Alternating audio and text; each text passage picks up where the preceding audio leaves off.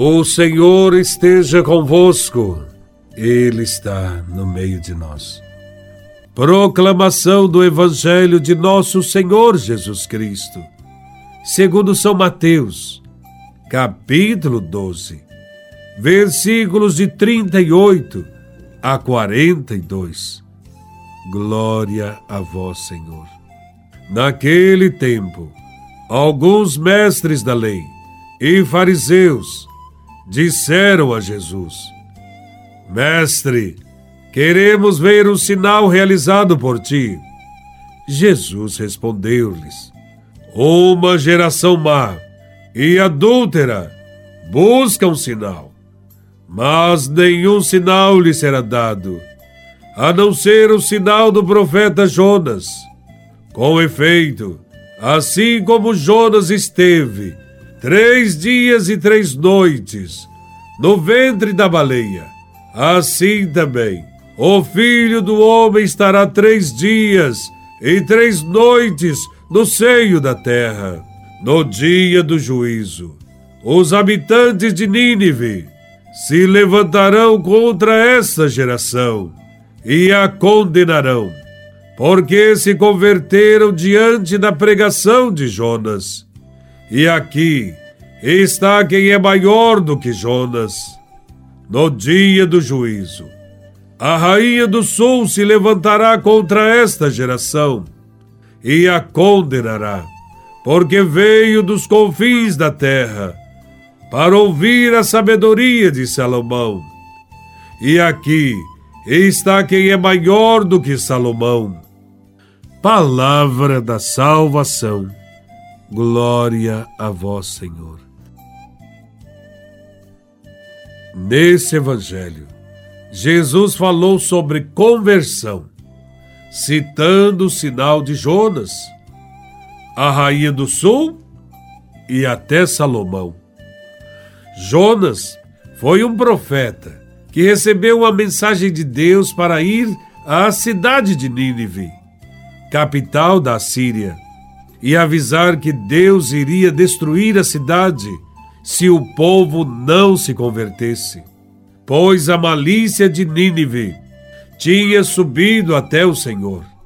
Nesta ocasião, Jonas não realizou nenhum milagre em Nínive, mas toda a população, inclusive o rei, vestiu-se de saco dos pés à cabeça e sentou-se sobre as cinzas. Fizeram penitência. Aconteceu que Nínive ouviu o profeta Jonas e se converteu, e Deus desistiu de destruir a cidade. Porque agora não acreditam em Jesus, que é maior do que Jonas. Jonas ficou três dias no ventre da baleia. E Jesus ficará três dias no ventre da terra e ressuscitará. O Evangelho também cita a rainha do sul, mais especificamente a rainha de Sabá, que era matriarca de um dos reinos mais ricos da antiguidade.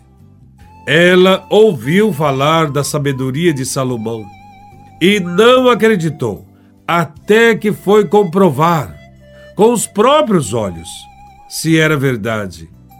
Ela preparou as perguntas mais difíceis para Salomão e ele respondeu a todas as perguntas. Ela ficou bastante admirada, presenteou Salomão com a maior quantidade de ouro, especiarias, pedras preciosas e madeira que ele jamais recebera.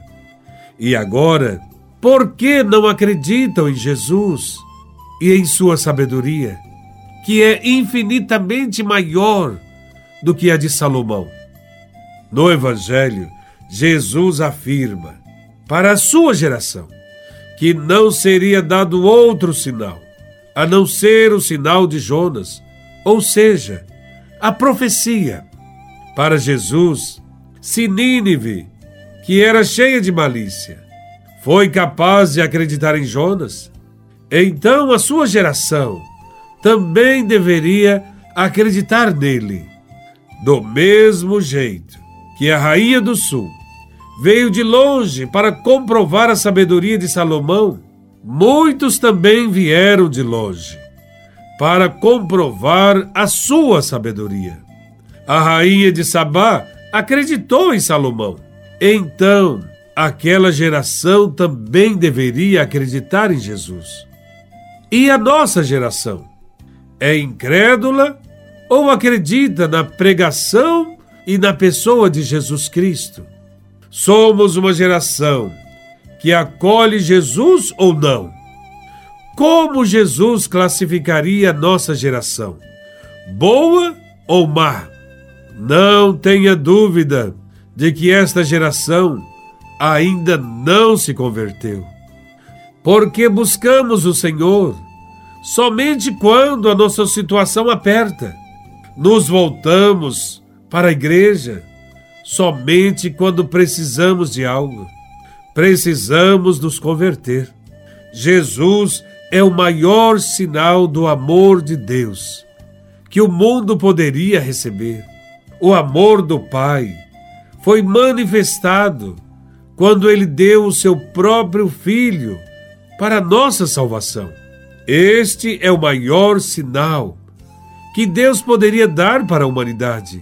Jesus morreu por cada um de nós e ainda pedimos um sinal ao Senhor ainda murmuramos, ainda dizemos que Deus se esqueceu de nós. Devemos buscar o Senhor, porque Ele é bom e se faz presente em nossa vida.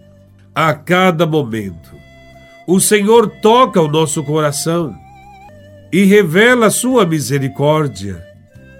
Não tenhamos dúvidas do amor e da misericórdia de Deus e nos convertamos à Sua palavra.